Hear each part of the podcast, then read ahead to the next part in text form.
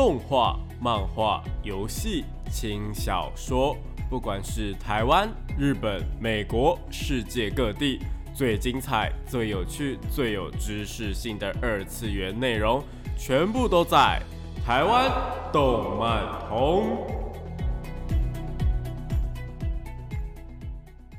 嗨，大家晚上好，欢迎来到台湾动漫通二点零的节目现场，这里是复兴广播电台台北、台中、高雄 AM 五九四，台中 FM 一零七点八，我是你们的主持人电波 B B，可以叫 B B 就好哦。脸书搜寻电波 B B 就可以找到我以及相关的节目资讯。那今天呢要讲些什么东西呢？今天我想要跟大家聊聊有关于呢，呃，就是呃末日或者是拯救世界或者做出选择的一些动漫作品啊。为什么呢？是因为我最近去看了一部呃真人的电影，叫做《敲敲门》。那这部电影我等一下会稍微的跟大家就是有点微雷、小雷的剧透一下，然后跟大家介绍一下这部电影有什么好看的地方啦，然后跟大家稍微简介一下这部电影。那我自己个人蛮喜欢这部电影的，就是虽然说最近大家就是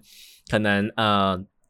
国片啊很盛行啊，大家就去都去看其他的电影，但是我就是选择去看了这个《敲敲门》。然后在《敲敲门》呢，其实蛮有意思的是，它是一个算是拯救世界的题材。然后呢，因为想要聊这部电影，所以呢也是顺便跟大家，也不能说顺便呢，我们的主轴还是跟大家聊一下这些东西。然后呃，也想要跟大家问一下，说，哎，你们的呃，如果遇到这样的状况的话，会怎么样去做一个抉择啦，好不好？那我们就废话不多说，马上进入到我们今天的末日主题吧。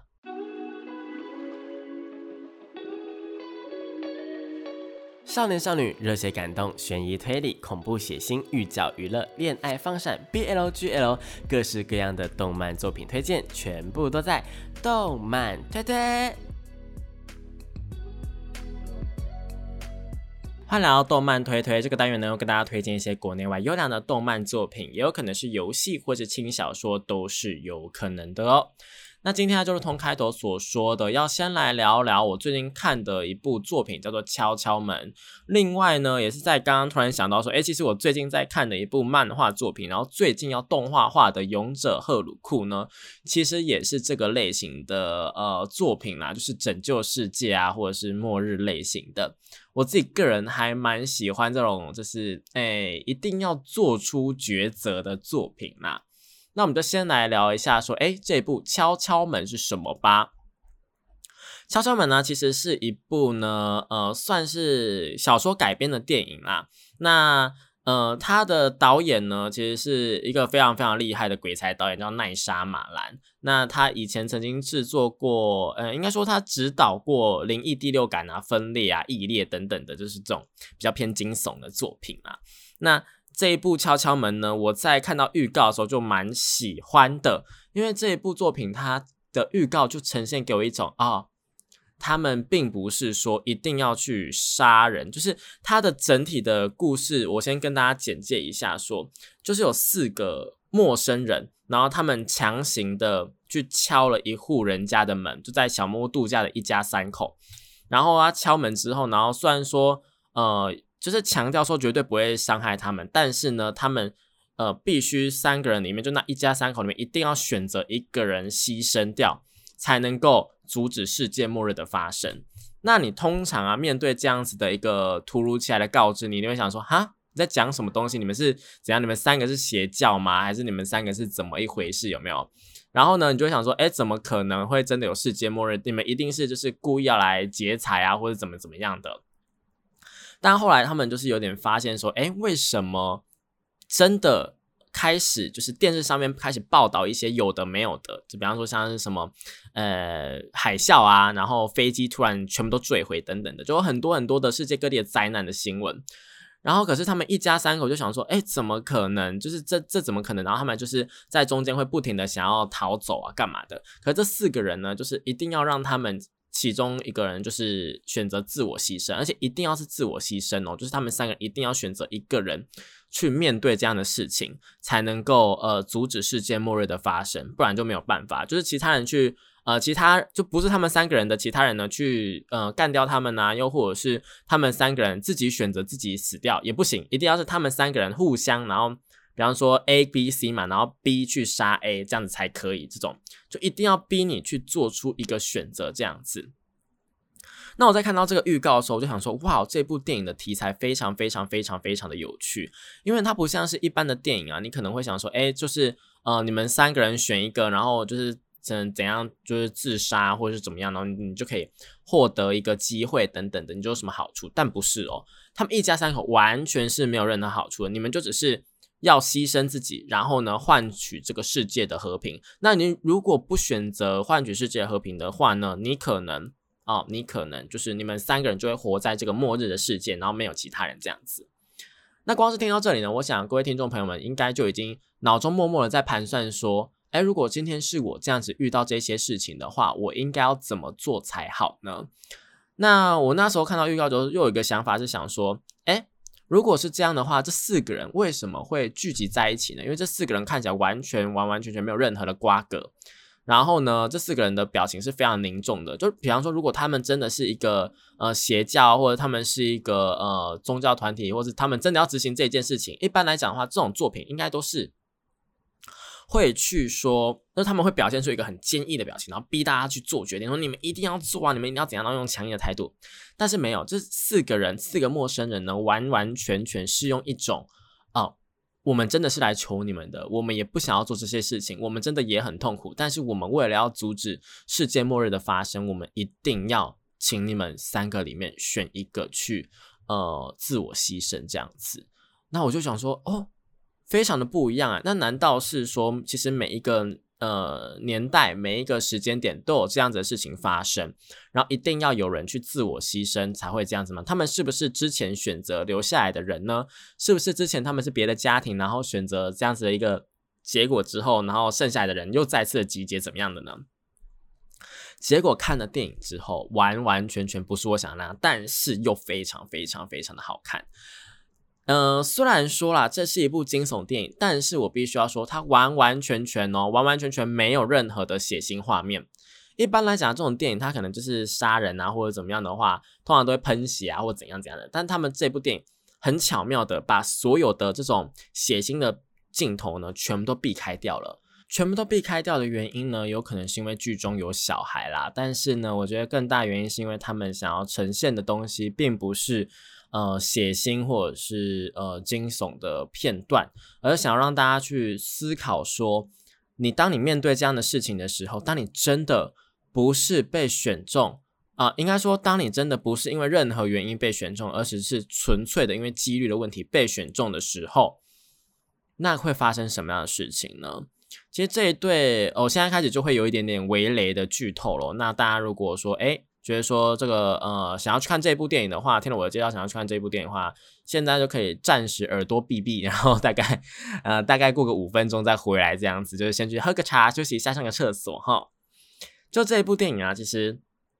他会在剧中呢穿插非常非常非常多的呃，他们是一般家庭的画面。就虽然说这一对一家三口呢，他们是因呃他们是一对同志情侣，算是同志夫妇啦。然后呢，他们领养了一个小孩，这样子。然后这个小孩呢，也是呃，算是外籍的，就是不是，而是中，呃，应该是中国小孩，就他们是美国人，然后领养一个中国小孩这样子。那这也是一个完全在可能在欧美那边会受到一些人士的歧视的家庭，就是。不只是他们是同性恋的家庭，再加上他们领养的外籍的小孩，大家也知道说小孩就是有不一样的地方的时候，其实很容易被遭到排挤嘛。那再加上他有两个爸爸，呃，所以那个女儿呢，在其实，在一开始的时候就有一点点的在说，诶，学校老师都说她这样子很棒很棒，但她总觉得说那个老师说的很棒是在反讽的意思，这样子就多多少少透露出这个意思。但他们在剧中呢，不停的使用了一些。他们是怎么认识的？怎么样去跟爸妈讲？怎么样去领养这个小孩？他们过得有多幸福？等等的这一些片段，让大家呃告诉大家说：哎，我们也是一个跟大家一样的家庭。那我们就是他用另外一个镜头语言去告诉大家说，这是一个非常非常非常 peace、非常呃 normal 跟大家一样的家庭。但是他们被选中了，那他们当然被选中之后会自我怀疑说，哎，是不是因为我们这样子，然后我们被歧视，所以你们要来杀我们，然后你们才选中我们？但他用这样的镜头语言去跟大家讲说，没有没有没有，他们真的是偶然的情况下，因为你们今天这样子，在这个时间点在这里，那我们四个人才会出现在这里。其实我们四个人在来到这里之前呢，真的完全不知道说你们是什么样的家庭状况等等的。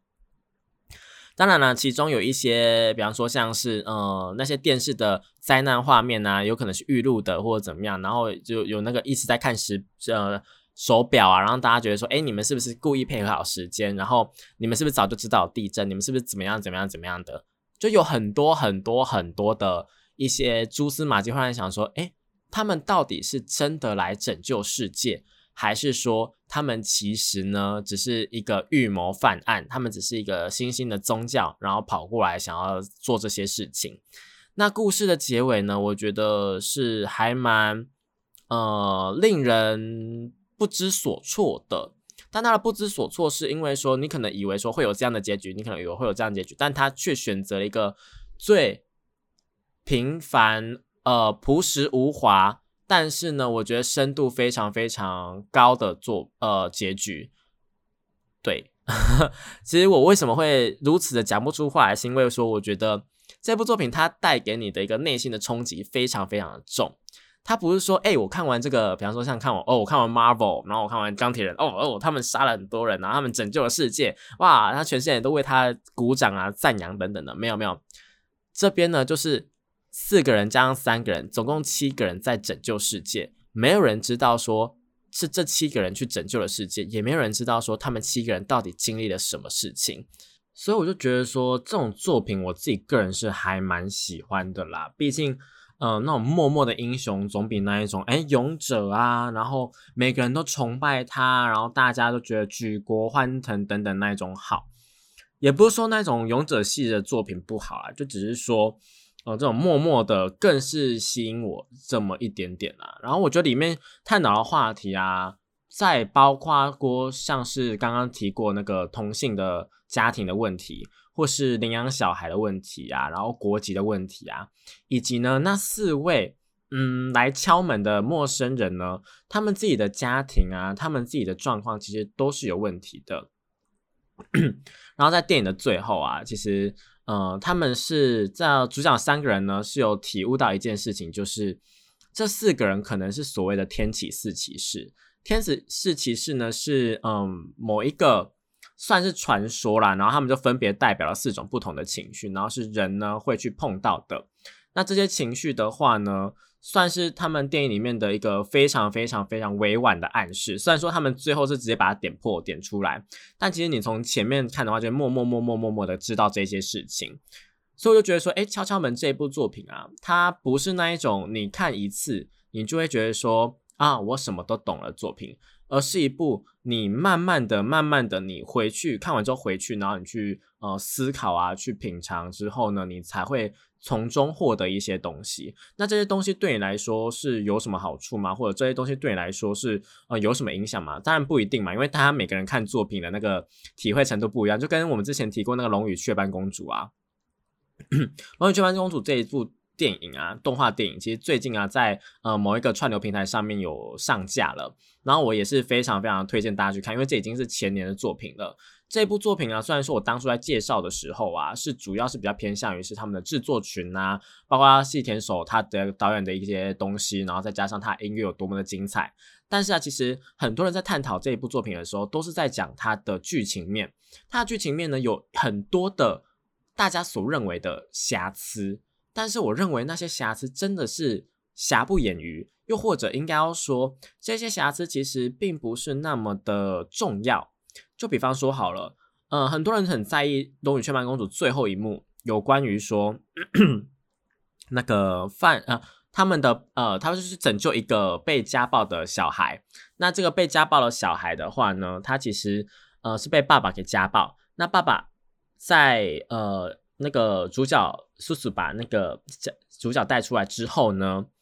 呃，爸爸是有追出来的，要。对那个小孩继续施暴，或者要把他带回家教训这样子，结果呢，就叔叔就站在前面，就我们女主角站在前面，一站在前面哦，然后那个爸爸就看着他的眼神，然后就被吓到屁滚尿流，然后就是跌坐在地上，然后最后就是默默的跑回家，然后就呃和平的解决了这件事情。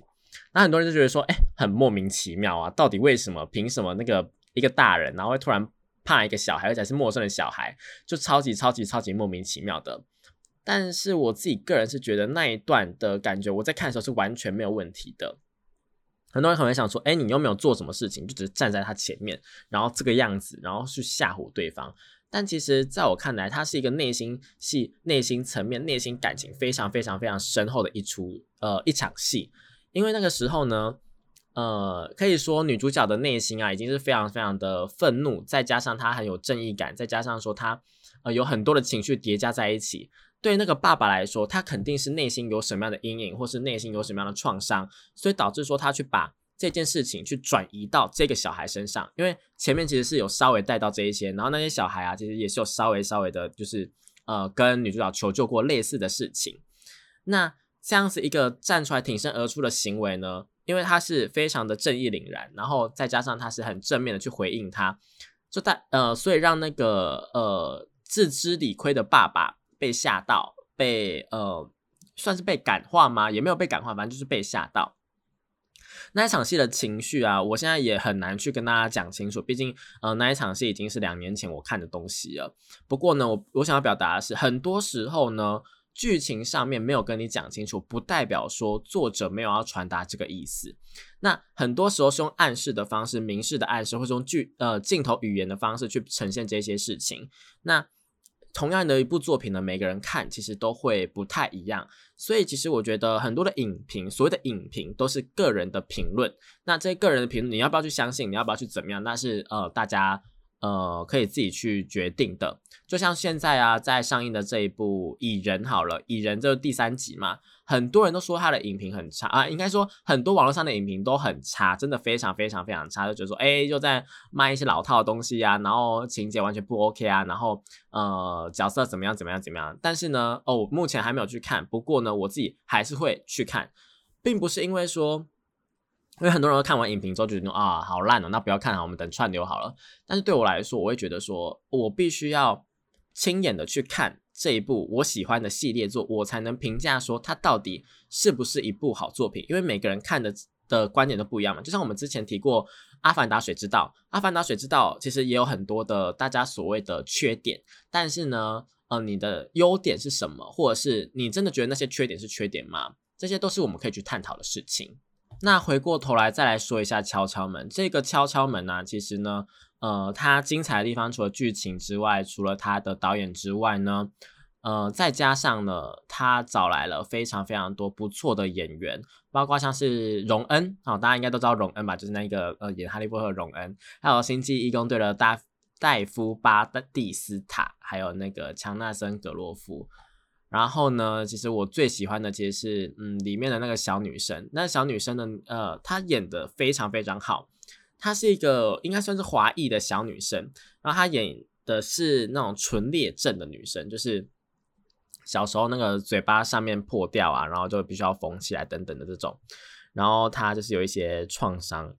不过对她来说，这些创伤其实是她呃还是什么小 baby 的时候就已经治疗好的，所以其实她并没有太特别的在意这样子。那我觉得这个小女生演的特别好，原因是因为。她表现出了一般的小女孩应该要的样子之外呢，她还展现出了小呃小朋友们在面对危险的时候会做些什么事情，或是呃在面对危险的时候会有哪一些情绪等等的。不过我觉得她演的演的演的最好的地方是她她最后一幕跟呃爸爸在车上，然后他们试图的去回忆呃过世的人的时候。就那一些已经走的人的时候，那一个画面是让我很想哭出来的。那个画面，他们整场戏哦，他们都没有讲话，他们就只是做一些动作。然后做这些动作的时候，你就很明显可以感受到，哦，他们在缅怀这个人，哦，他们现在很难过，哦，他们现在试着要走出来，哦，他们现在想要为彼此加油打气。这些东西都不用，真的都不用用言语讲出来，这些都是透过镜头语言，都是透过画面，都是透过。呃，一些脚本的安排等等的，就都可以做到的，所以我就比较不赞成那一些你什么事情都要解释的很清楚的电影啦，或者是你什么事情都要解释的很清楚的，呃，一些剧情或是动画或是漫画，其实都是，我觉得很多事情可以靠画面、靠感觉、靠一些呃表情去呈现出来，当然，这些都是属于比较高阶的技巧啊，有可能是那个创作者没有到那么的厉害，又或是怎么样。因为我也不是一个真的是创作者，所以没有办法去评论这件事情。我只能说大家创作都很辛苦啊，只是说，并不是所有的，因为现在大部分的观众都被养坏胃口了，很多那种呃影评影片啊，很多那一种呃缩时影片啊，很多那一种几分钟看完一部电影的影片啊，通通都会帮你把重点通整好啊，通通会帮你把所有东西解释好啊。这些解说影片没有不好啊，这些解说影片都是给现代人的一个很方便的东西。但是当你要去看一部完整的电影，当你要去看一个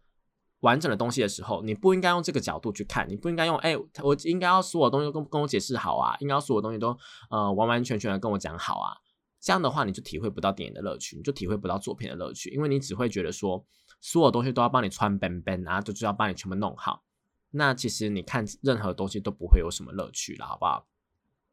总而言之呢，这部《敲敲门》呢是我在最近蛮推荐的一部电影。然后呢，呃，说真的，它已经上映快要一个月了，所以大家有机会的话呢，看看大家要不要自己去看，或者等串流，我都觉得没有问题。因为其实，呃，我觉得电影院这部电影就算在串流平台上面看，其实也没有什么太大问题，因为它主要的并不是什么大场面、大画面，也不是什么音效、特效之类的。这部电影最主要的还是它的剧情很。吸引我，然后充满暗示性啊，然后我觉得也是会喜欢动漫的人蛮喜欢的，因为它的暗示性极强，又包括它采用了很多的一些神话啊、典籍的东西啊，什么灭世录啊，或者是一些宗教的东西，就是呃在动漫领域呢的作品里面呢，很常使用到的元素啦。再加上演员真的演得非常好，所以我蛮推荐这一部作品的。那这部敲敲门就推荐给大家喽。好了，讲到这边呢，我们先暂时休息一下，听一首好听的歌曲吧。欢迎回到台湾动漫通二点零的节目现场，这里是复兴广播电台台北、台中、高雄 AM 五九四，台中 FM 一零七点八，我是你们的主持人电波 B B。那我们刚刚其实介绍这部敲敲门啊，我自己自己个人真的非常非常喜欢的。那如果大家也喜欢我的推荐的话呢，是可以去看一下的哦。好，那除了这个之外呢，我们还是要回到我们动漫的话题啦。那其实动漫呢，在很多的作品当中啊，拯救世界是一个万年不变的题材啦。包括像什么，包括像是呃，最近又要新上一部，呃，就是上礼拜新上了那个剧场版的《鬼灭之刃》。《鬼灭之刃》其实 也是一个拯救世界的题材啦，虽然说啊。可能大家会觉得说，哎，有什么好好好拿出来说嘴的《鬼灭之刃》？但其实《鬼灭之刃》真的、真的、真的是一个拯救世界的题材。你要想，炭治郎他们如果真的没有把那个无惨给杀掉的话，如果真的没有做好这件事情的话，哎，世界是会毁灭的哦，哦，又或者是哎，世界是会被鬼给占领的哦，等等之类的。虽然说他们并没有要做到这个地步了，就有点类似那个以前那个吸血鬼那种感觉嘛。吸血鬼然后就是会占领一方的世界啊，西方世界啊，然后就是会呃。有一种那种啊，好恐怖，好恐怖，那种怪兽，然后大家会有阴影的那一种感觉，就有点类似那种感觉啊。但其实《鬼灭之刃》也是一个拯救世界的一个题材了，好不好？好，那除了《鬼灭之刃》之外呢，其实很多的动漫的呃题材是这个部分，那又分为两个，一个是拯救世界，一个是末日的。那末日的他们是要干嘛？他们是要生存下来。那生存下来部分的话呢，就会有很多种类型啊，比方说像是呃世界因为某一些东西被毁灭了。那这些东西包括了像是僵尸啊，或者是病毒啊，甚至是呃外星人呐、异世界的人呐，等等等等的，都是有可能的。那最近我看了一部我真的真的超级喜欢的作品，它在最近要动画化了，叫做《勇者赫鲁库》。《勇者赫鲁库》这一部作品啊，是一个漫画作品，是由漫画家七尾七七所画的一个漫画，从二零一四年就开始连载了，那连载到二零一七年结束。但是，一直到最近，应该说去年的情人节的时候，宣布会变成电视动画。然后在呃今年的时候，正式宣布是会有 Stay Light 去担任动画制作公司。然后是今年七月会正式的开播啦。那其实这部作品啊，我自己个人啊，是因为动画化的消息释出之后，就最近嘛，就是二月十号他宣布动画制作的时候，我才去关注这部作品，然后发现。有很多很多很多的粉丝，有很多很多的观众，有很多的网络评论家都对这部作品抱有高度的肯定。那我想说，哎，为什么一部这样子的作品会，就是已经是五年前，哎，算是五年，二零一七年已经算是快六年前的作品喽，六年前完结的作品，那到底为什么会有这么多人喜欢，有这么多人觉得很棒呢？然后在呃这几天我。拼了命的，也有点类似拼了命。就这几天呢，我真的是被这部作品给深深深深的着迷，因为这部作品啊，然后我就是花了好呃好几天，直接把它直接拼完这样子，因为它只总共有一百零七话，然后十二本这样，有十二本单行本。那我就是看完之后，真的觉得哦，我终于知道说大家为什么这么这么的喜欢这部作品。那这一部作品啊，我们先简单的讲一下它的故事。它的故事就是在说，有一位人类的勇者，他击败了魔王。那打败了魔王之后，其实大家普遍的思维嘛，就是哎，以后再也不会有魔物了，哦，再也不会有魔王了。或者就是按照其他可能比较偏呃比较有更有设定的，他们说，哎，可能魔王被封印了，啊，魔王几年之后会卷卷土重来，但没关系，那个时候会再有一位勇者出现。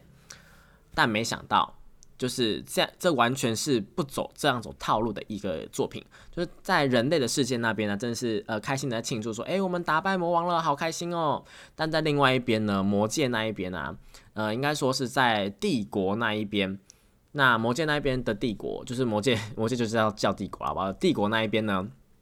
正在举行新的魔王的宝座的比赛。那看到这边你就想说，哦，魔王宝座比赛就是魔王他们被打倒之后，呢要选出一个新的魔王，要带领魔界嘛，然后要卷土重来之类的。你可能会这样想，但没想到就是在这样子的一个比赛当中呢，竟然有一个人是冠军候补，然后这个人呢是人类的勇者，叫做赫鲁库，也就是我们的主角。那为了要调查这个勇者到底为什么要来参加这个比赛，然后还有这个呃，为什么世界上会突然多出那么多新世界的怪物？那我们的女主角啊，我们的那个呃巴米里欧，我们的安妮，我们之后叫安妮好，因为巴米里欧有点难念。安妮呢，她就开始调查这件事情，然后呢，跟着安妮呢一起踏上旅程。其实这一部作品啊。有非常非常非常多的呃，咩咩嘎嘎，这些咩咩嘎嘎呢，是你单纯听这样的介绍之后，会觉得说，哦，这只是一部哦，有勇者来乱呐，有勇者来那个干嘛？然后前面好像哎很搞笑，因为前面大概十到二十集的时候都很搞笑。它搞笑点是呃，因为那个安妮啊，她就要出考题，然后把那个勇者给刷掉，因为她觉得勇者怎么可能来魔魔界要那个干嘛干嘛的？他们他一定有问题，然后想要刷掉他。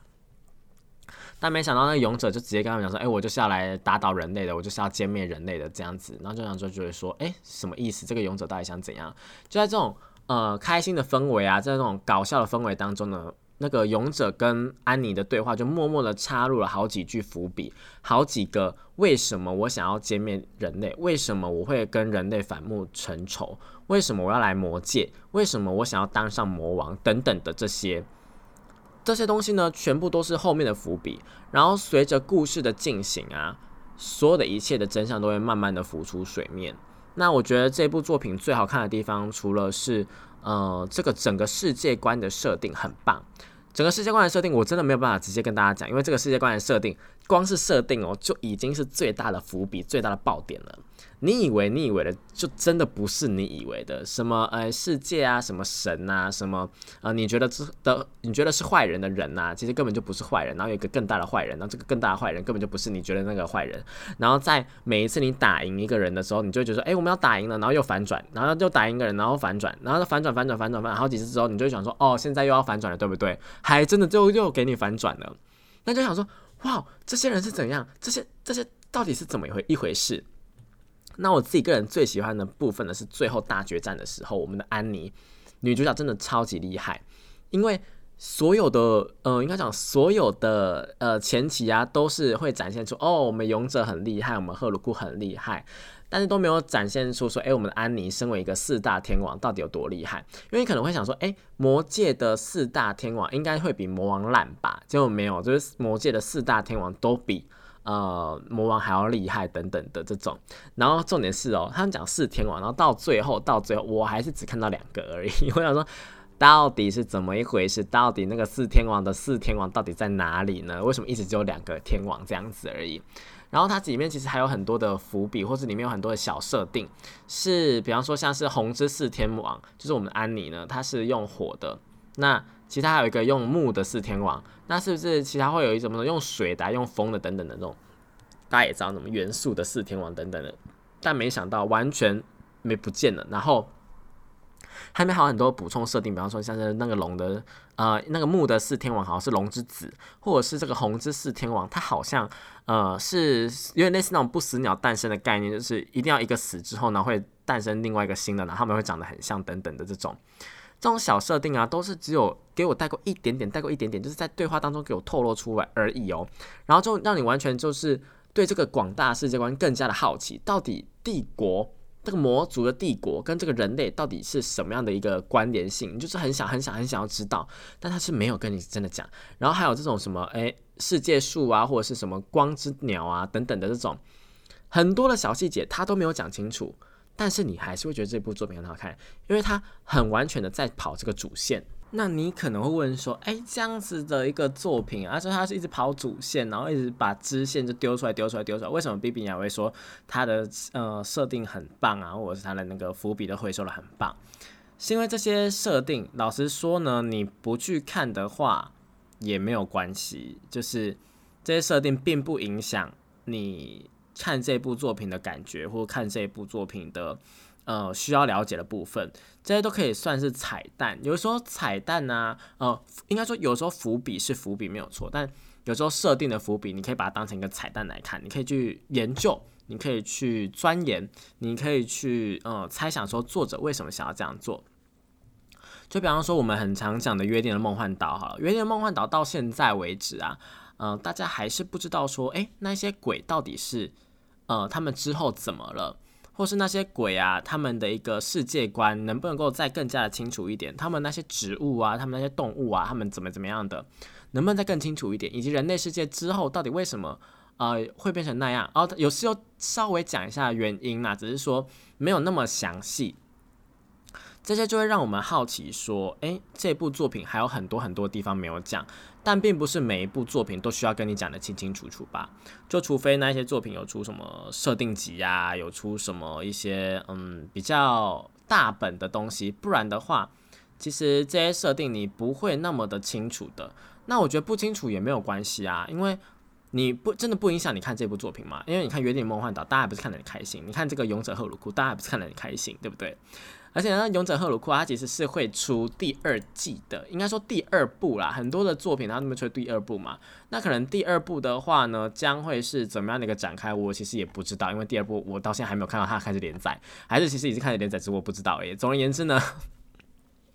这个呃，《勇者赫鲁库》呢是一部我觉得设定上非常非常棒的作品，然后呢让我很感动。不过我现在比较担心的是呢，在呃它改编成电视动画之后，到底能不能够顺利的播放完毕啦？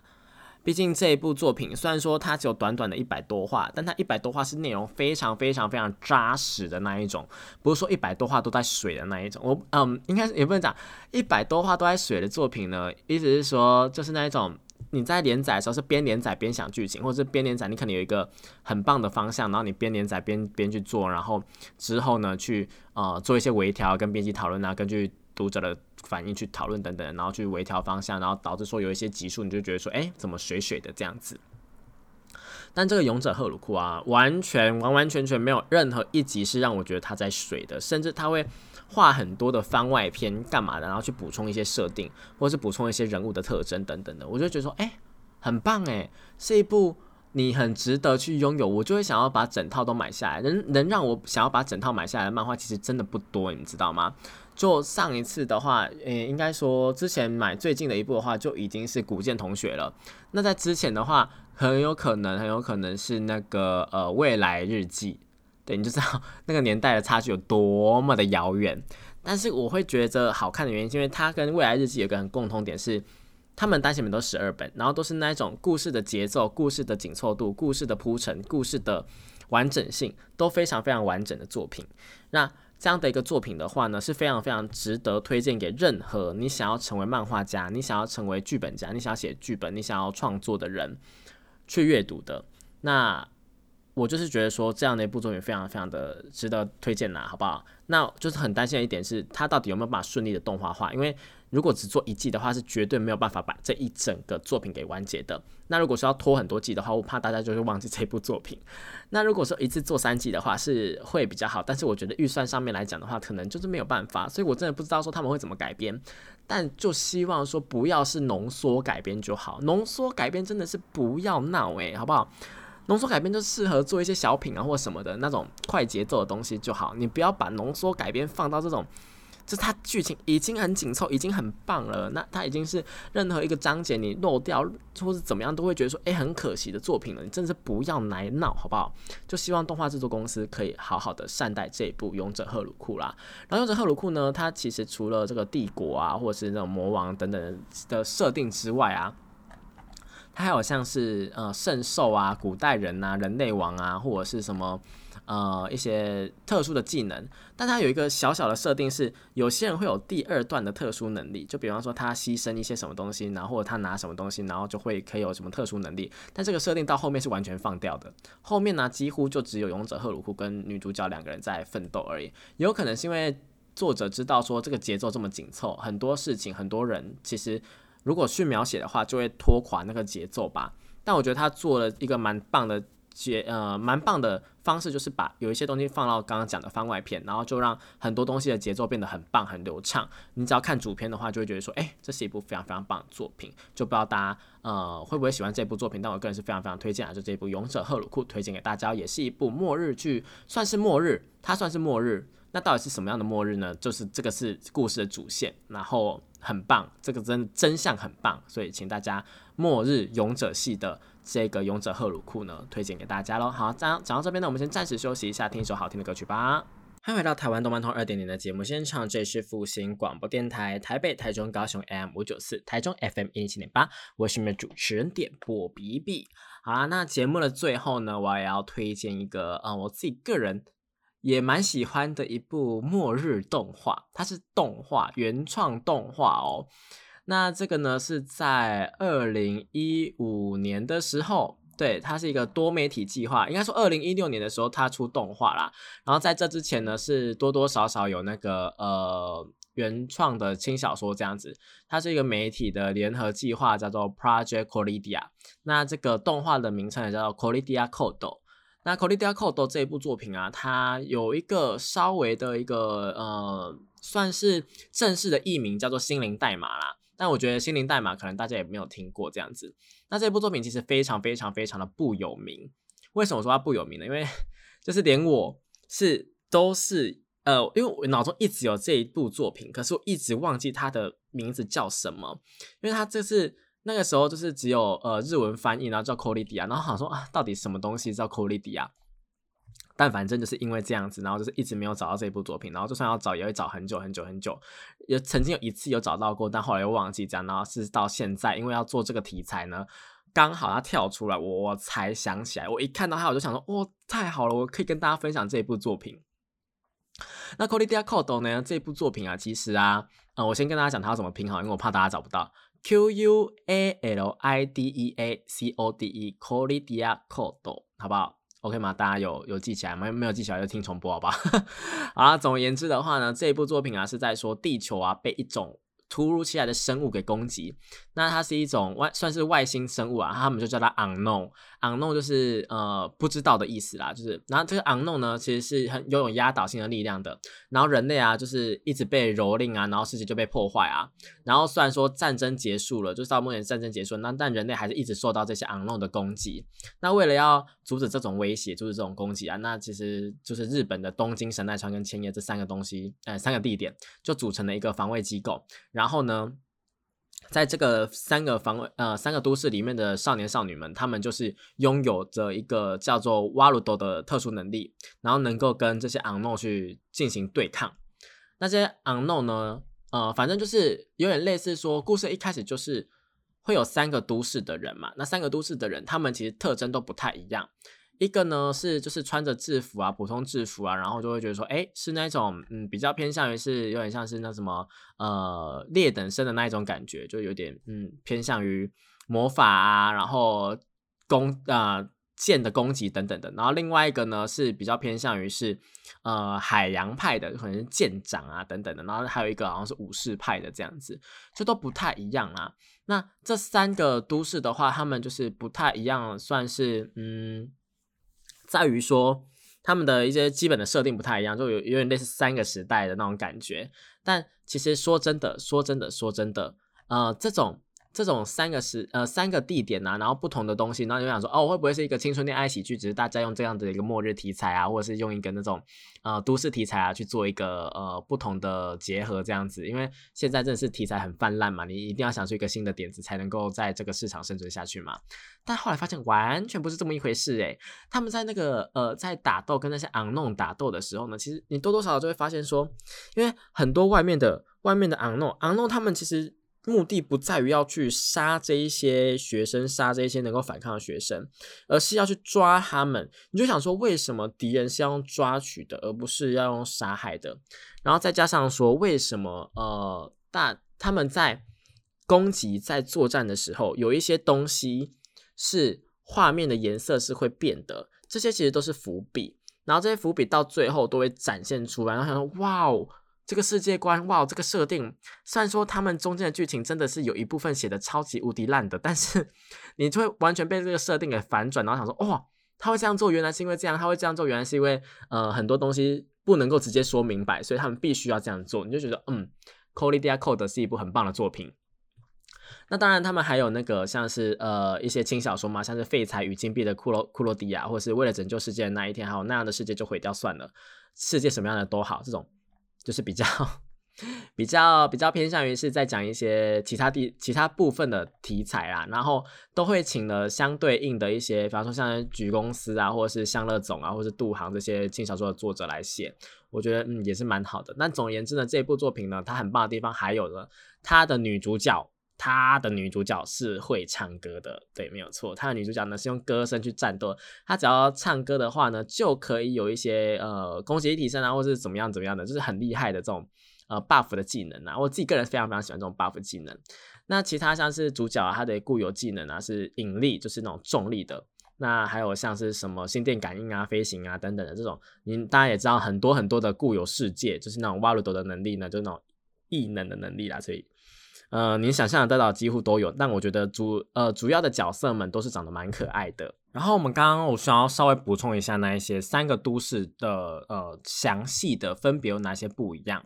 就主角最主要的这个主角，他们在东京。那东京这个部分的话呢，就除了刚提到那个女主角，她会说唱歌去 buff 人家之外呢，男主角他是操控重力的嘛，那重力会比较像是一个重力球，那重力球会在身边这样环绕、环绕、环绕，就很像是那种法师那种感觉。那他们那边的话，就真的是走比较法师派的，就比方说，哎，有操控水的啊，有操控火的啊，等等这一些，就是比较。嗯，叫法师派，然后第二个呢是属于呃枪械派的。那枪械派的话，就是比方说像是他们会有狙击镜啊，或者他们会有那一种呃双枪手枪，biu biu biu 的那一种。